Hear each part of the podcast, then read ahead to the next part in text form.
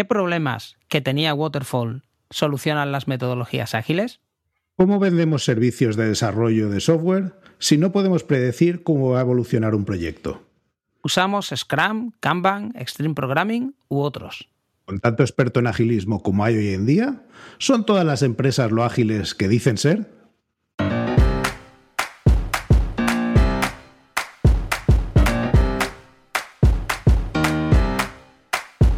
Bienvenidos a Unicode U00D1. El podcast para desarrolladores móviles y no tan móviles patrocinado por Realm MongoDB. Yo soy Diego Freniche. Y yo soy Jorge Ortiz.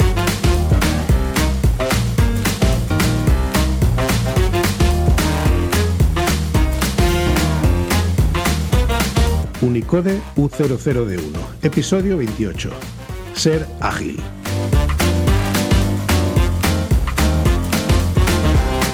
Hola y bienvenidos a un nuevo episodio de Unicode U00D1. Hoy tenemos como invitado a Aitor Alzola. Aitor lleva haciendo software desde hace 25 años, intentando siempre mejorar en el proceso con, distintos niveles de éxito. Actualmente vende propiedades inmobiliarias en Lilful Connect. Hola, ¿cómo estáis? Aitor, ¿cómo estás, Jorge? Hola, ¿qué tal? Buenas, Aitor. Buenas, encantado de estar con vosotros en este podcast. El placer es nuestro y no solo el placer, sino el agradecimiento porque te dejarás atracar y te trajéramos sin prácticamente más palabra que pedirte, por favor, que estuvieras con nosotros un rato y nos contaras cosas de, del agilismo y de las buenas prácticas de la ingeniería de software. Así que, ¿por qué no empezamos por ahí? ¿Por qué no empezamos por qué se considera eh, ser el movimiento eh, ágil y, y dónde tú has aprendido eso en tu contexto de tu experiencia, vamos. Muy bien, pues empezamos por ahí. Eh, el movimiento ágil, bueno, nace hace muchos años y, al final es una otra manera distinta de, desarrollar software, de cómo se venía haciendo, pues prácticamente en el milenio pasado, ¿no? Porque el punto de partida de, entre comillas, oficial es el manifiesto ágil que se firma en 2001 y ha hecho ahora 21 años que, se firmó. Pero realmente todo eso viene un poco de atrás, ¿no? De, ya distintas personas que, pues bueno, que no estaban muy satisfechas de, cómo se hacía software en ese momento, ¿no? Y, empiezan a experimentar, ¿no? Bueno, y de hecho el manifiesto empieza así, ¿no? Estamos descubriendo nuevas formas de desarrollar software, ¿no? Y, al final no deja de ser, eh, pues eso, una búsqueda de una alternativa diferente de desarrollo, ¿no? En ese momento la mayoría de, los desarrollos de software importantes al final eh, se intentaban cubrir con metodología pesada, ¿no? A, mucho tiempo de proyecto, intentando eh, pues poner mucho énfasis en la documentación, en la anticipación, ¿no? en pensar muy bien cómo había que hacer las cosas y cómo había que documentarlas y un diseño y luego una implementación y una fase de pruebas, ¿no? Como todo como, bueno, muy waterfall, ¿no? Lo que se venía o lo que se viene denominando como waterfall. Y, al final eh, las metodologías ágiles por lo que abogan un poquito es por, eh, por sacudirse ese tipo de, mentalidad de intentar, entre comillas, predecir el futuro, ¿no? Y ser mucho más eh, adaptativas al cambio y mucho más en, ciclos cortos y y, aportando valor más continuamente, ¿no? que quizás es un poco la clave. Bueno, entonces vamos a ver si esto surge como respuesta a los problemas que tenían las metodologías anteriores pesadas como Waterfall. ¿Qué problemas tenían estas metodologías? O sea, ¿a qué, viene a solucionar el manifiesto ágil? Vale, el problema principal que tienen eh, esas metodologías es que intentan un poco eh, adivinar el futuro. Saber qué es lo que va a suceder en periodos de tiempo relativamente largos, ¿no? Al final estamos hablando de proyectos que se extendían durante meses o años, ¿no? Sin eh, puestas en producción, ¿no?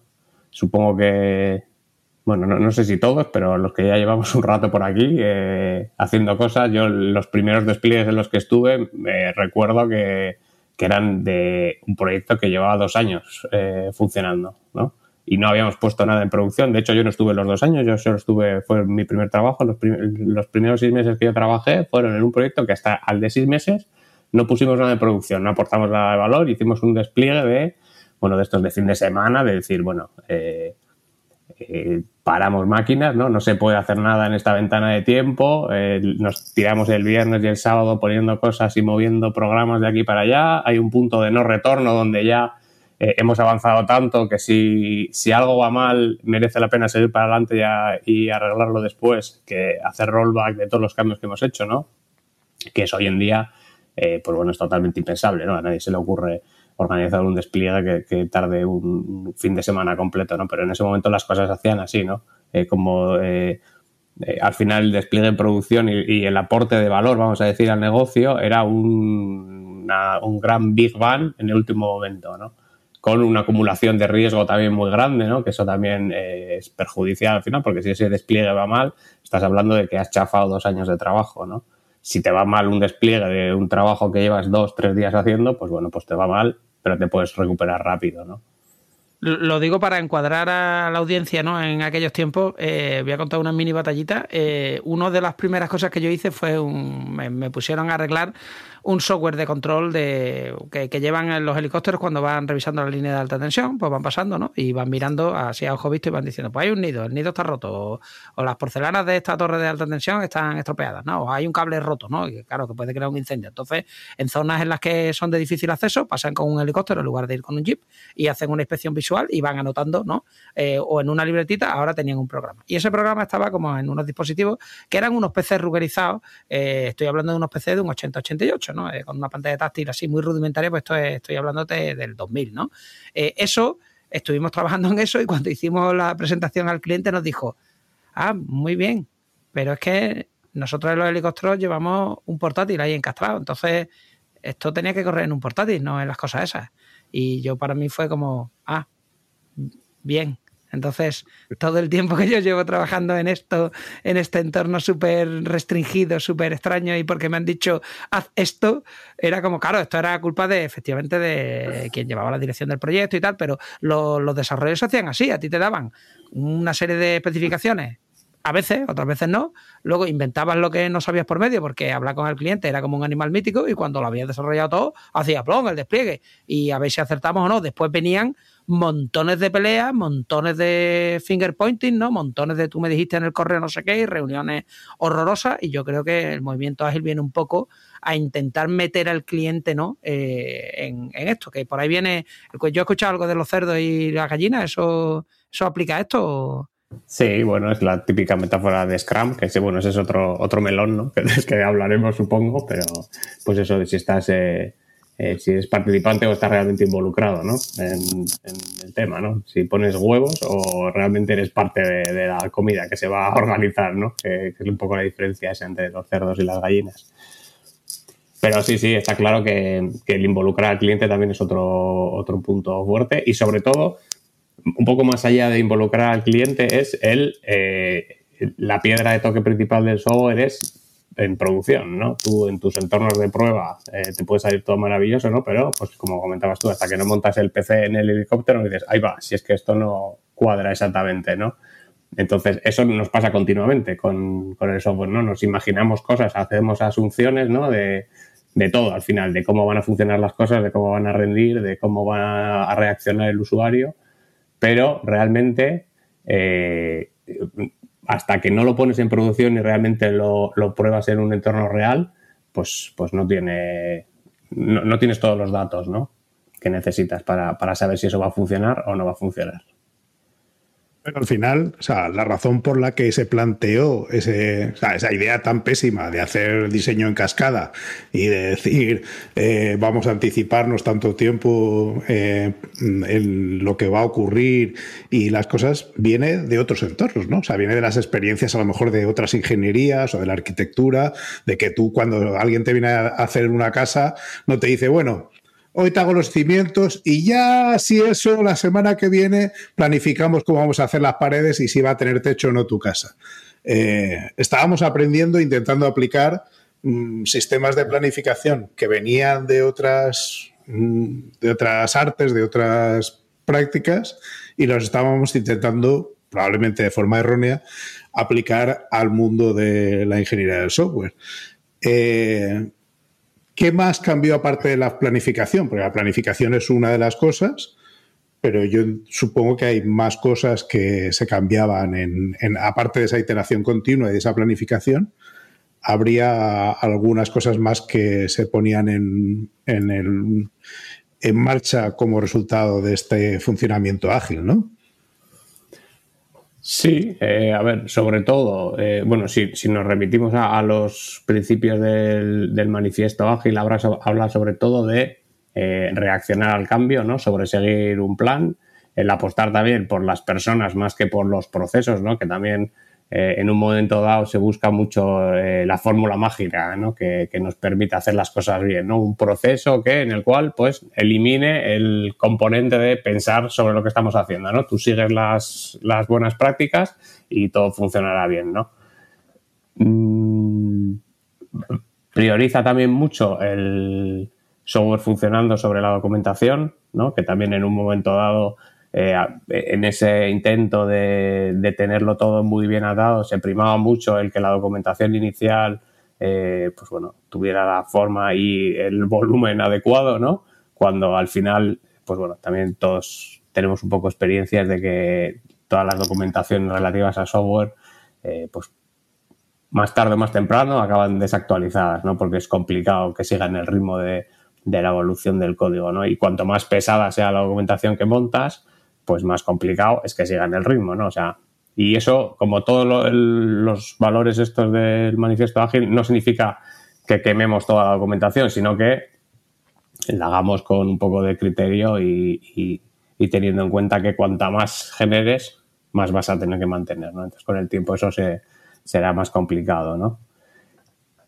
Y bueno, otro, otro punto en el que también se hace mucha incidencia es en la excelencia técnica, ¿no? En, el tener equipos que, técnicamente sean muy potentes y puedan reaccionar a los cambios que estamos hablando, ¿no? Porque al final eh, yo creo que todos estaremos de acuerdo en que si realmente pudiéramos tener muy, muy claro qué es lo que queremos hacer con el software, eh, lo más eficiente es hacerlo en modo eh, waterfall, ¿no? O sea, diseño, eh, codifico, lo pruebo y lo pongo en producción, ¿no? Todo este rollo de los, las iteraciones y tal y cual, al final son más caras porque tú tienes que ir probando cosas, ¿no? El problema es que es muy complicado el, saber exactamente qué es lo que quieres hacer y cómo lo quieres hacer y cuál va a ser la implementación buena para lo que tú quieres hacer, ¿no? O sea, el esfuerzo de intentar eh, predecir todo eso es equivalente al final a hacerlo con el riesgo de que los ciclos son mucho más grandes y si fallas eh, la penalización es mucho mayor, ¿no?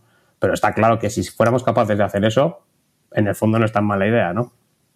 Y de hecho, pues quizás haya escenarios en los cuales eh, las cosas están muy, muy claras y tenga un poco de sentido eso, ¿no? Yo, la verdad, a mí no, yo todavía no los he encontrado, ¿eh? Siempre eh, me parece que, siempre hay incertidumbres, por mucho que sea una cosa que, unas ideas que están muy claras y incluso en reescrituras de software que, que parece como que tendría que estar todo más trillado, pues no están al final las cosas tan claras, ¿no? Entonces, un consejo para gente que se dedique a dar servicios de, ¿no? de creación de software. Eh, podría ser que dado que es casi imposible predecir el futuro y que bueno las necesidades del cliente van evolucionando y muchas veces el cliente pues no sabe lo que quiere o cambia el entorno tecnológico. Quiero decir que tú empiezas ahora mismo un desarrollo que tiene que funcionar a lo mejor en Windows 10 y sale Windows 11 y no funciona bien por la razón que sea. No es culpa tuya es algo externo no y ahora pues tienes que eh, ser ágil no eh, y reaccionar a ese cambio no y adaptarlo para que funcione bien en ambos entornos. Entonces lo que quiero decir es eh, presupuestos cerrados no no o sea, ¿cómo se gestiona esto? Porque en el manifiesto eh, ágil dice que working, eh, ¿cómo es? No, eh, customer collaboration over contract negotiation. entonces, lo que está diciendo es, yo quiero colaborar con el cliente y no estarme peleando con contratos. Entonces, hacer un presupuesto cerrado para desarrollar software, según esto, no es viable, ¿no? Tendrías que tener siempre abierto y facturar por horas o cómo lo ves tú? Sí, yo, yo la verdad, en los mejores proyectos de ese tipo que he estado de eh, colaboración entre un cliente y un proveedor y ese tipo de cosas, lo que mejor he visto funcionar es eh, trabajar por sprints, ¿no? Y vamos viendo lo que vamos haciendo y, si tú estás contento, seguimos colaborando y si no, pues lo dejamos ahí y en algún momento eh, terminaremos o el producto será suficientemente bueno y, y, lo podremos dar por finalizado, ¿no? Realmente bueno, yo no creo que hoy en día haya mucha gente que tenga un poco de experiencia con proyectos de software que se crea que los proyectos eh, cerrados tienen posibilidades de éxito, ¿no? Porque, bueno, creo que hemos visto muchos fracasando, ¿no? Al final es complicado, ¿no? Pero mm, yo estoy 100% de acuerdo con lo que acabas de decir. Sin embargo, hay pliegos de la administración que al final tienen una partida presupuestaria y unos objetivos que son que te obligan, ¿no? Y, sobre todo veo difícil eh, la primera venta de eso. O sea, aunque cuando hablas con alguien con experiencia, como tú bien decías, eh, la gente tiende a entender que es muy difícil planificar y que va a ser mejor para ambas partes el reducir ese riesgo y además si no me gusta lo que estás haciendo, pues no sigues mañana. También es cierto que cuando estás como responsable de algo y te dicen, pero bueno, ¿cuánto nos vamos a gastar en tener esta nueva versión del software? Cuando tú dices, pues no lo sé, sé lo que me cuesta la primera semana, pero de ahí para adelante, pues depende de dónde pongamos el final. ¿Cómo se llega a un buen acuerdo que satisfaga a ambas partes y que todo el mundo esté contento y pueda manejarse dentro de sus entornos del negocio del, de quien contrata y, del negocio de quien ejecuta y crea ese software? Ahí hay varias cosas que se pueden hacer porque está claro que lo que dices tú, que el que va a invertir en un software, pues no le puedes decir, bueno, tú pagas esta semana y ya vamos viendo semana a semana, ¿no? Necesita, el mundo necesita un poco de planificación, sobre todo si hay que poner eh, montones de dinero encima de la mesa, ¿no? Para, para hacer algo. Está claro que, hace falta un poco de, de planificación al respecto y un poco de previsión.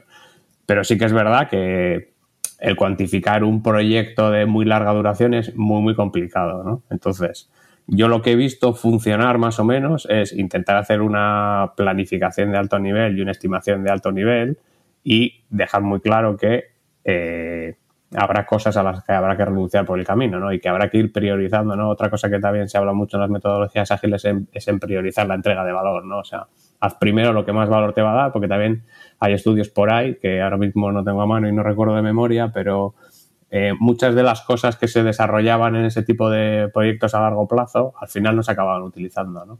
Porque era algo que alguien se había imaginado que iba a ser muy útil, ¿no? yo he estado en sitios donde eh, hacíamos la típica procedimentación de, procesos, ¿no? Y, hablabas con los usuarios, ¿no? Y te decían, bueno, pues yo vengo aquí, hago esto, hago lo otro, entro a este mantenimiento, tal y cual, imprimo las dos copias, cojo una de las copias, la rompo y la tiro, ¿no? Y la otra hago no sé qué con ella, ¿no? O sea, que hay cosas de ese tipo eh, en las cuales, eh, pues en, la cadena de valor del software, pues hacemos cosas que no valen para nada, ¿no? Como por ejemplo, imprimir dos veces un papel que luego resulta que en ese momento pues tendría sentido, pero luego no tenía sentido, ¿no? Y así nos pasa con todo, con mantenimientos, con eh, informes que generamos que luego nadie lee porque son infumables, correos electrónicos que se envían que también todo el mundo los tiene redireccionados a spam porque tampoco aportan nada y no los lee nadie, ¿no? O sea, hacemos eh, muchas cosas que pensamos en un primer momento que van a tener valor que luego al final no tienen. Entonces, si priorizas las cosas, eh, puedes intentar, que no te voy a decir que sea seguro que vayas a conseguir, el que si tú dices que esto me va a costar 100, pues por 100 te voy a entregar la mayor parte de la funcionalidad necesaria para tu proyecto. No, no te puedo jurar que lo voy a hacer todo porque eso es muy difícil porque la, las vidas dan muchas vueltas y todo cambia mucho, pero por lo menos aseguras que más o menos eh, entregas algo que hace mucho de lo que tú necesitas, ¿no? Eh, me gustaría preguntar a ver si puedes entrar a definir eh, qué consideras tú que es entrega de valor, por un lado, y por otro lado, si se entrega valor siempre desde que arranca el proyecto, porque quiero decir, cuando yo arranco un proyecto desde la nada no tengo nada montado. No, o sea, las primeras semanas no sé qué valor le voy a entregar al cliente si le estoy diciendo, pues mira, estoy montando la base de datos. Eh, el usuario no puede ver eso, o sea, no, a lo mejor no, llega a eso, no, no le puedo ahí entregar valor. Entonces, aunque no se utilice un sistema de Spring o si se usa, me da igual, al principio de un proyecto, si no entregamos valor, eh, estamos siendo infieles al agilismo. ¿Y qué consideras tú que es entrega de valor? Una entrega de valor depende mucho del contexto en el que nos movamos, ¿no? Pero, pero claramente alguien tendrá que decidir qué es lo que es valioso y normalmente en un último momento lo medimos con dinero, ¿no? Que es la medida definitiva, ¿no? Si esto hace pasta, merece la pena y si no, no. A no ser que estemos en algún tipo de negocio de, pues por volumen, publicidad o algún tipo de cosas de ese tipo, ¿no? pero yo creo que al final el valor siempre hay alguien que está al cargo del proyecto que, que lo puede detectar fácilmente, ¿no? Eh, creo que es bastante complicado de definir así a priori, pero, pero creo que una vez eh, centrados en, un, eh, en una casuística concreta, es relativamente fácil que, que alguien lo pueda definir porque alguien está promoviendo que aquello se haga, ¿no? Porque piensa que en un futuro se puede conseguir un valor. Y, y en cuanto a lo que dices de entrega temprana, también hay, hay una cosa que es que, que también está mucho en, en lo que es eh, el agilismo, que es eh, el mejor código es el que no escribes, ¿no? Entonces, antes de ponerte a decir, eh, montaré un proyecto que te necesitaré un servidor y una base de datos y un no sé qué y una infraestructura y, Kubernetes, ¿no? Que, es lo que ahora tenemos que utilizar para todo y ese tipo de movidas. Eh, antes de eso, igual hay que pensar, esto que, esta idea que tengo yo que quizás aporte valor funcionará, ¿no? Y lo mismo de antes. ¿Habrá alguien dispuesto a poner dinero por este servicio que yo le voy a dar? Y para eso, pues la principal idea sería valide esa hipótesis de negocio de la manera más barata posible. Que casi seguro que no será eh, haciendo software o, o, haciendo mucho software, ¿no? O sea, intenta hacer el menos posible y todo lo que puedas eh, no lo desarrolles. O sea, utiliza algo que ya exista o simúlalo o lo que quieras, ¿no? Pero me explico, ¿no? Los típicos MVPs de pues no tiene nada de software y luego ya cuando ya ha valido que alguien está interesado en esta idea insisto otra vez, y so, igual soy un poco pesado, ¿eh? ¿eh? alguien está dispuesto a pagar, ¿no? Y esto puede ser rentable en algún momento de la vida, ya me pongo a hacer software. Y evidentemente, pues en una primera iteración, pues igual hay que, montar infraestructura y, y, y, no vas a entregar valor en el primer minuto, ¿no? Pero sí que hay que tender a que sea lo más rápido posible, que no, que no necesites, pues eso, seis meses para decir, eh, esto puede tener sentido, ¿no? Porque esos seis meses al final es dinero que estás quemando en todo, en personal, en máquinas, en, inversión que no tiene retorno, ¿no? Y yo estoy de acuerdo con lo que estás diciendo y de hecho cuando en algunas ocasiones he estado dando cursos de arquitectura a la gente, lo que le cuento para hacer un producto mínimo viable es olvídate de hacer cosas como la persistencia, implementarla, no implementes la persistencia bien, tira de un array, haz algo que sea muy sencillo, que permita ver eh, al, al que va a adquirir ese proyecto si esto va a funcionar o no y ya cuando hayas pasado esa primera fase de esto tiene sentido, puede funcionar como me gusta o no, entonces te concentras en, en, los detalles de implementación, como puede ser la persistencia o cómo hablo con el servidor o tal, porque en realidad eso ya estará comprado en ese momento. Hasta ese momento lo que estás dedicando un esfuerzo a algo que es muy difícil que si luego, o más bien al contrario, que es muy fácil que luego cambie y que a lo mejor no se acepte o no sirva en su primera implementación. Entonces, eh, acertar en ese primer momento es tan difícil que lo mejor es no intentarlo. No, dedicarle un esfuerzo grande a intentar acertar en lo que tú decías antes, en, en, sacar la bola del futuro y decir, esto va a tener una persistencia fantástica implementada así. Eso te lo quitas, ya llegarás a ello cuando vayas haciendo iteraciones y al principio, oye, pues con un array o con un fichero cutre y eso sí, que lo pongas detrás de una abstracción que después te permita eh, hacerlo, o sea, hacer la sustitución, el birli birloque, de la forma más sencilla posible, ¿no? Pero una vez que hemos pasado esa primera fase del producto mínimo viable y, y estamos en la dinámica normal, eh, hay formas de hacer las cosas. Antes eh, habéis mencionado los dos Scrum como una metodología. Eh, hay gente que dice Scrum, Scrum no, Kanban. Y, hay otras alternativas. ¿Tú cómo ves ese juego? ¿Merece más la pena ser Scrumero, Kanbanero o todo lo contrario? ¿Dónde están las virtudes y los defectos? Yo creo que al final eh, la virtud está en tener una capacidad analítica de lo que estás utilizando y ver si te funciona o no te funciona, porque al final otra cosa que nos pasa mucho es que cada compañía, cada equipo, cada situación es distinta, ¿no? Y, todo no aplica a todos los sitios, ¿no? Y, muchas veces, eh, lo que os comentaba antes, lo que, que, lo que queremos como personas humanas, ¿no? Son fórmulas mágicas que me digan, mira, yo hago esto y mágicamente mi proyecto funcionará, ¿no? cuando pues eso es imposible, ¿no? Porque hay que tener en cuenta que cada pues las personas son distintas, los equipos son distintos, las situaciones son distintas, los negocios son distintos, ¿no? Es complicado que una cosa eh, cuadre para todo, ¿no? Y igual tú necesitas eh, pues un software que, sea muy, muy eficiente eh, en cuanto a performance, ¿no? Y, eso en el 80% de los casos, entre comillas, nos da igual, ¿no? Con no hacer chapuzas que, que tarden más de lo que deben, el rendimiento estándar de cualquier lenguaje nos vale, no, no hace falta tampoco esmerarse mucho en, que la cosa vaya muy rápido. Y, pero lo que os digo, depende de escenarios, ¿no? Eh, a ver, he perdido un poco el hilo de lo que estaba diciendo, la verdad.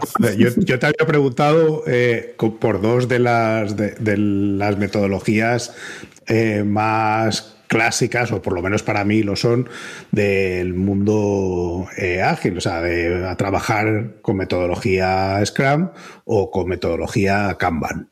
Si, si quieres, define un poco qué entiendes tú por cada cosa y si tú consideras que tienen virtudes o, o, em, o tienen desventajas con respecto a ciertos entornos. Sí, al final, las, estas dos que mencionamos, Kanban y Scrum, lo que se centran es un poco en cómo nos organizamos, ¿no? Eh, Scrum es mucho más prescriptiva y al final te, te, fija unos roles y, unas eh, ceremonias que hay que tener para cumplirlo por el libro, ¿no? Al final, pues eso, tienes que tener sprints, tienes que tener retrospectivas, dailies, eh, planificaciones y tienes que tener un product owner, tienes que tener un Scrum Master, ¿no? Y Kanban es mucho menos prescriptiva a ese nivel, aunque luego también ha habido, hay literatura que, que le pone como muchos más normas, ¿no? Pero al final Kanban de lo que se trata es un poco de modelar tu flujo de valor y, y de establecer sobre todo eh, límites en el WIP, ¿no? En el, en el trabajo que, que, estás haciendo al mismo tiempo, ¿no? Que si lo piensas un, eh, es bastante lógico el no intentar abarcar muchas cosas y focalizarse en algo para que lo que estás trabajando salga cuanto más rápido eh, mejor, ¿no? Pero sí que es verdad que en general eh, somos terribles a la hora de utilizar estas metodologías, ¿no? Y cada uno, pues bueno, yo he estado en equipos en los que me dicen que hacen Kanban y digo, vale, ¿y cuál es, cuál es el WIP que tenéis en cada columna del flujo de valor? Y no tienen. Entonces lo que tenéis hoy son papelitos en una pizarra, ¿no? Y los movéis. No, ni Kanban ni nada, no estáis haciendo nada.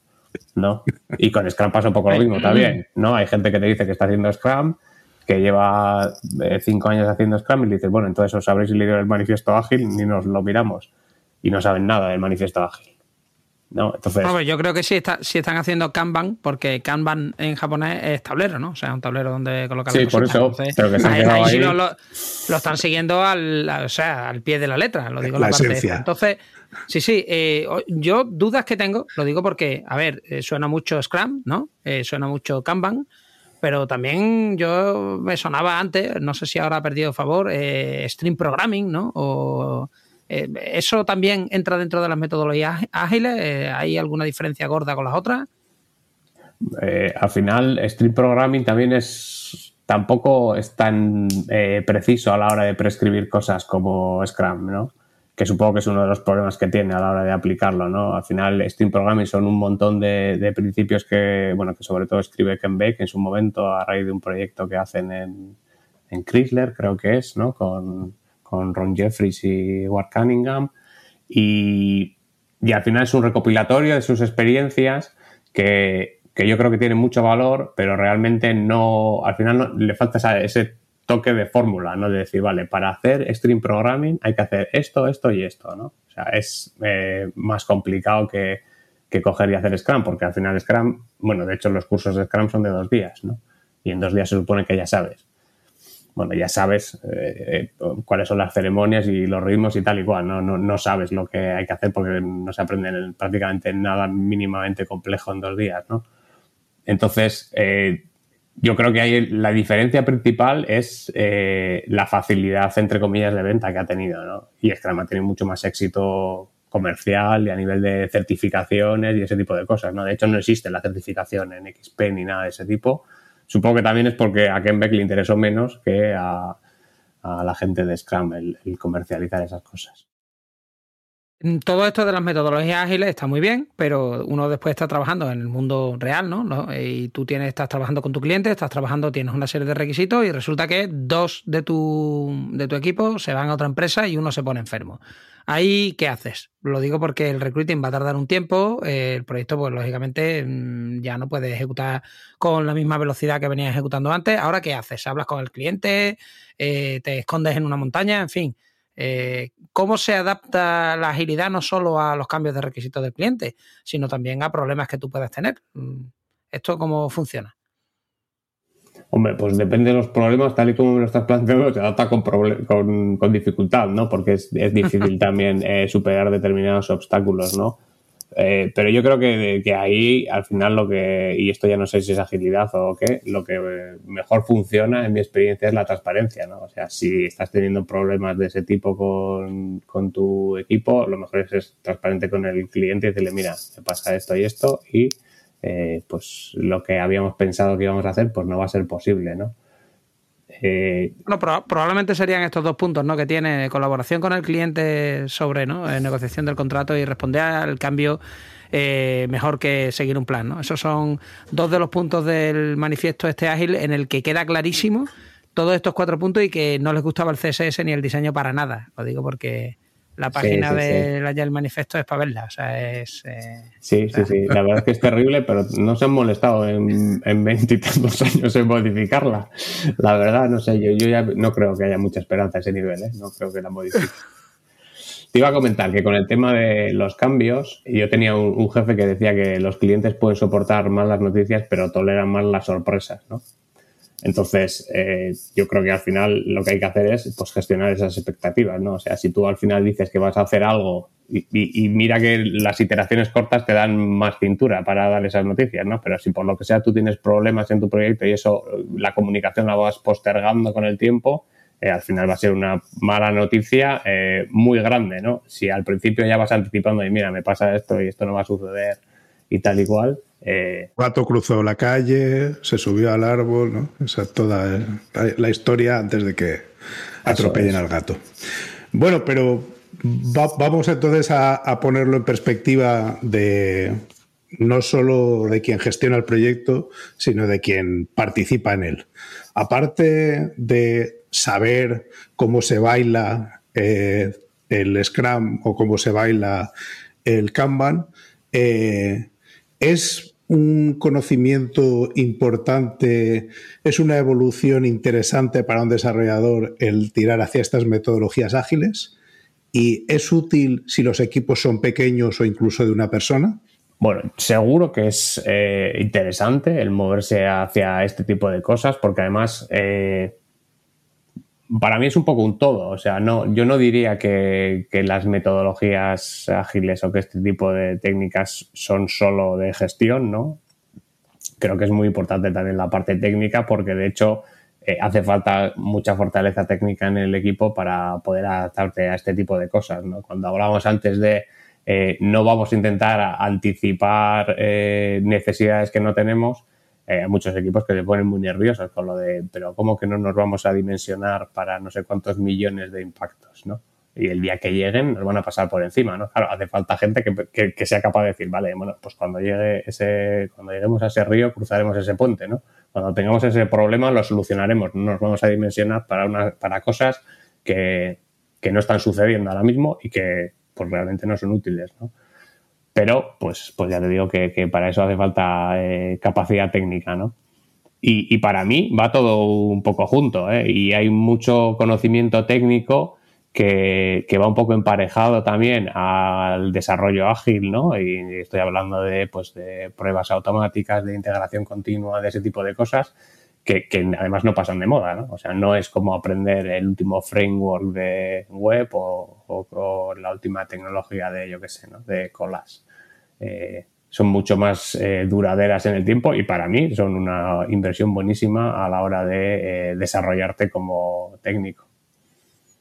¿Y cómo mides que, porque mm, has dicho cosas que, que se suponen buenas para la mejora del proyecto, de la calidad del software que estamos creando, pero ¿cómo se mide realmente lo buenas que son el tener test y cuántos hago, cuántos no hago, porque me estoy gastando más en test que lo que saco en mejorar la calidad. ¿Cómo llegamos a ese equilibrio en el que el negocio se beneficia de esas buenas prácticas, pero no me paso y hago las cosas excesivamente caras? Pues mira, yo creo que eso es una cosa bastante difícil, ¿no? Ese, encontrar ese equilibrio, ¿no? Entre eh, inversión y no pasarse de frenada, ¿no? Porque yo creo que eh, las pruebas automáticas para mí son imprescindibles en cualquier proyecto eh, de mediana entidad que hagamos hoy en día, ¿no?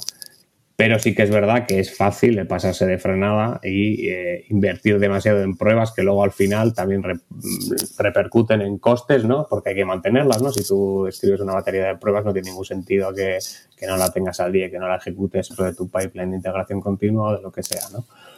Eh, entonces, sí que me parece que es complicado ese balanceo, ¿no? De, hasta dónde es suficiente y para mí es una de las cosas... Eh, más difíciles de, esta profesión, ¿no? Del desarrollo de software, el, balancear ese tipo de, inversiones, ¿no? Y me vale para todo, ¿eh? Para pruebas automáticas, para eh, diseño, ¿no? Al final, eh, como os comentaba antes, todo esto tiene que tener un retorno de inversión, ¿no? Y si te pasas con el dinero que estás metiendo, va a ser más difícil recuperar ese retorno de inversión, ¿no? Entonces, pues, pues la verdad es que no hay una respuesta muy, muy clara también hay una cosa que es que tampoco tenemos una vara de medir 100% eh, eh, precisa, ¿no? Para decir, o sea, no, no hay manera de decir, mm, vale, bien, ponemos aquí el, ¿no? el, gradiente a 80 y eso es lo bueno, ¿no?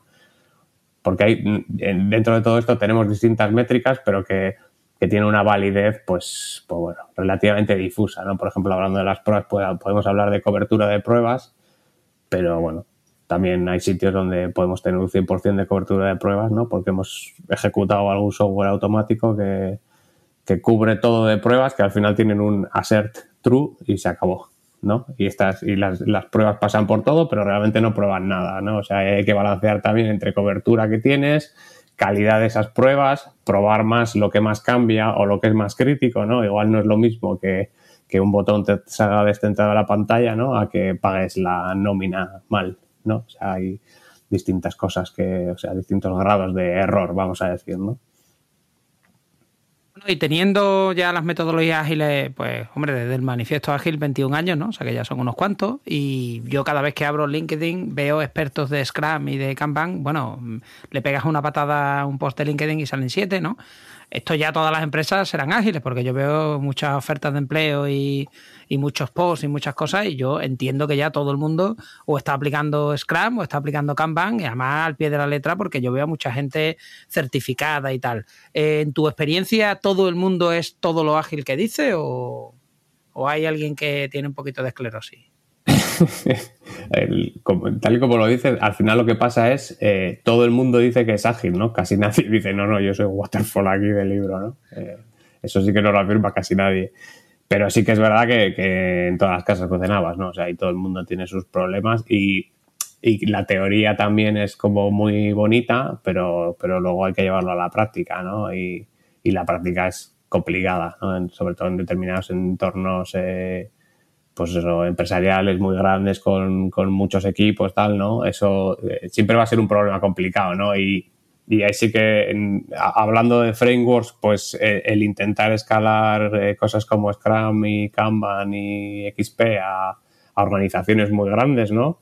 También tiene su mercado, ¿no? Y existen cosas, ¿no? Como Safe, como el Scrum de Scrum y ese tipo de cosas que, que intentan organizar eso un poco, ¿no? Pero yo la verdad no lo he visto funcionar muy bien nunca y, solo ver los gráficos, o sea, hay, papeles, ¿no? De estos, de cómo se organizan ese tipo de cosas que dices, pero madre mía, o sea, ¿dónde está lo de la simplicidad aquí, ¿no? Porque, se, montan eh, realmente complicados, ¿no? Al final, una coordinación de, de pues eso, de 25 equipos de desarrolladores con 10 personas cada una, pues va a ser muy complicado en cualquier entorno porque hay muchísimas líneas de comunicación y muchísimas eh, matices que, aclarar, ¿no? Eso siempre va a ser muy difícil y no hay, como decíamos antes, no hay una fórmula mágica para eso tampoco. Entonces, cuando estas empresas que sí lo están haciendo medianamente bien y que están aplicando eh, metodologías ágiles y mantienen, no hemos hablado específicamente de esto, pero una velocidad de, desarrollo en el grupo, eh, esa velocidad eh, se puede conseguir mantener de forma más o menos constante sin afectar al estrés o a la satisfacción del equipo que está desarrollando eso? ¿O es, hay un conflicto mm, puramente eh, antagónico entre nosotros lo que queremos es mantener una velocidad constante de producción y eh, para eso hay que sacar el látigo todos los días y esta gente que está trabajando en Scrum quiero que en el daily se comprometa y que sude sangre al final del día y que, o no, o realmente Scrum es Scrum con independencia de lo bien o lo mal que se trate el grupo. Bueno, has, dicho un par de cosas ahí que, que, nos daría para discutir mucho, ¿no? El tema de la velocidad y el tema del compromiso, ¿no? Que, que yo creo que que quizás en, muchas organizaciones son la raíz de, muchos problemas, ¿no? Porque pretender que alguien se comprometa a nada en una planificación de una hora o de dos horas al principio de la semana, pues es complicado, ¿no? Y si insistes mucho en que alguien se comprometa a determinadas cosas, pues te va a pedir mucha información y esa información a lo que te va a llevar es a una definición eh,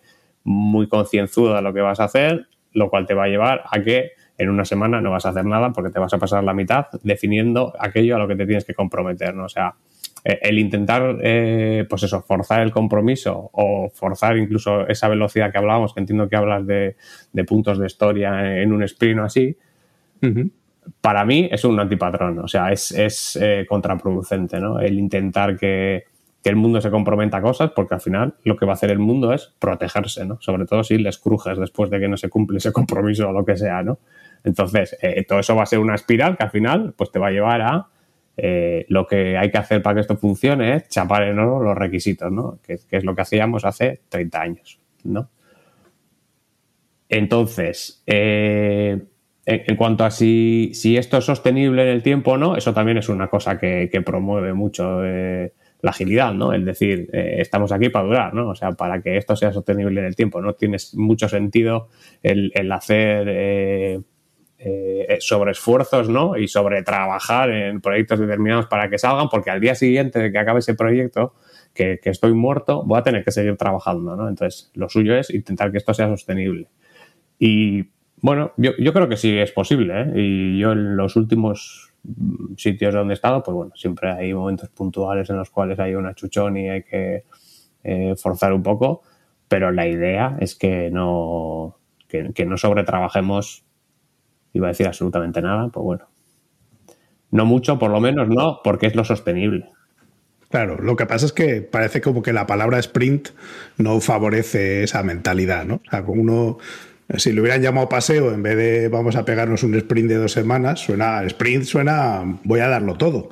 Y, cuando en realidad lo que estás diciendo es voy a, a marcar un alcance de dos semanas para ver, o de tres o de los que sea, para ver entonces reajustar a los requisitos de negocio como estén en ese momento y para ver que he sido capaz de avanzar y evaluar mi progreso.